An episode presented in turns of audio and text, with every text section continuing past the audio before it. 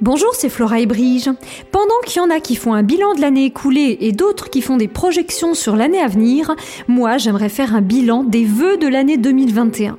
Parce qu'à eux seuls, ils méritent au moins une chronique, sinon une étude sociologique.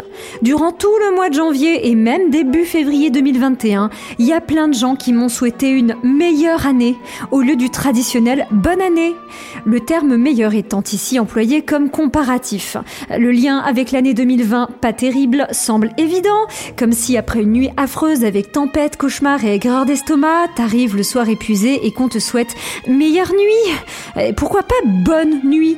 Aurait-on renoncé au bon et au beau au profit d'un ersatz comparatif?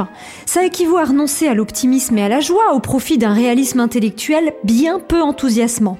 En matière environnementale, c'est pareil. On ne rêve plus d'un air pur dans les villes, mais d'une diminution du taux de pollution, donc une diminution du nombre d'allergiques, d'asthmatiques et de morts.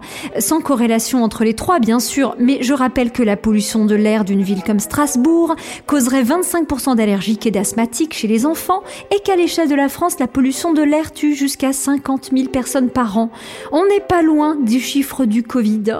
Alors, est-ce que chaque année, on va compter les morts en se souhaitant meilleur année, espérant qu'on passera de 50 000 morts à 40 000 peut-être, et allez, soyons fous, 30 000 seulement Mais autant rien se souhaiter. Moi, je rêve d'un monde sans pollution et sans son corollaire de morts, d'allergiques et d'asthmatiques. Parce que souhaiter un monde simplement meilleur, dans le sens de moins pire, ça me fait pas du tout rêver. Or, comme disait Saint-Exupéry, fais de ta vie un rêve et d'un rêve une réalité.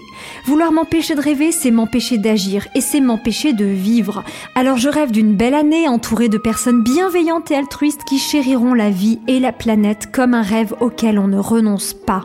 Pour les générations futures et pour nous-mêmes, on ne veut pas quelque chose de meilleur, on veut le meilleur.